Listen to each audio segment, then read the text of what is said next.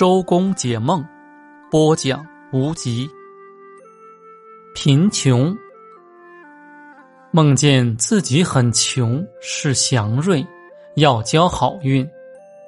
女人梦见丈夫一名不闻，丈夫会发财，能幸福。青年女子梦见自己嫁给一个穷人，会成为富有家的新娘。丈夫会是一位身强力壮的小伙子。青年男子梦见娶了一个贫寒人家的女子为妻，意味着能得到很多陪嫁。商人梦见非常贫寒，生意会获利。梦见身无分文的合伙人与自己一块经商，生意会出现顺差。